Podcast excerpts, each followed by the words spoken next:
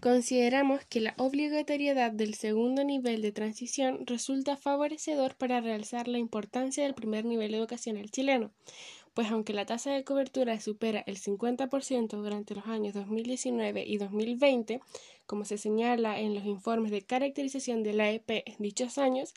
esta sigue siendo considerablemente más baja que en el promedio internacional de un 70% que da a conocer la OECD. Además, la ley contribuye notablemente trayendo efectos positivos en el desarrollo personal de aquellos niños y niñas que provienen de hogares vulnerables, comprendiendo que ellos podrán acceder a una educación de calidad que tiene como eje central el aprendizaje significativo por medio del juego, el descubrimiento, la resolución de problemas y la educación de las emociones, disminuyendo notablemente aquellas brechas sociales que se producen desde la infancia.